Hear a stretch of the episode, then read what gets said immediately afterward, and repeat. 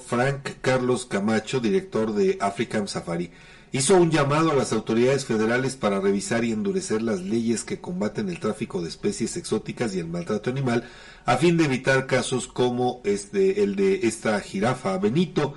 Eh, de acuerdo con lo que dijo eh, este el director de African Safari, pues las especies en peligros de extinción no son mascotas y únicamente personal capacitado puede manejar a estos animales, por lo que exhortó a las autoridades a revisar la legislación para combatir el tráfico de fauna silvestre y la mala tenencia de animales salvajes bajo cuidado humano.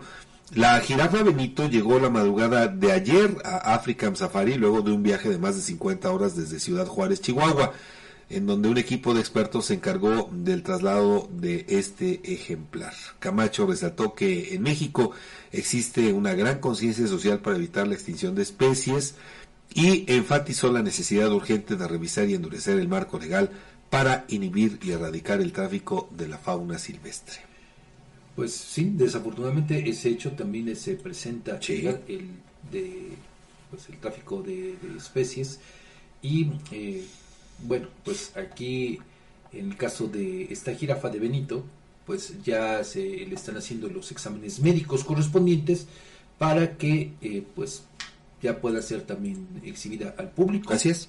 No se prevé que tal vez eh, a lo mejor ya salga este fin de semana Sí. o a principios de la próxima Sí, sí, sí. pero también pues va a ser utilizada este ejemplar pues con fines de reproducción De reproducción, ¿no? así es. esa es una, una de las realidades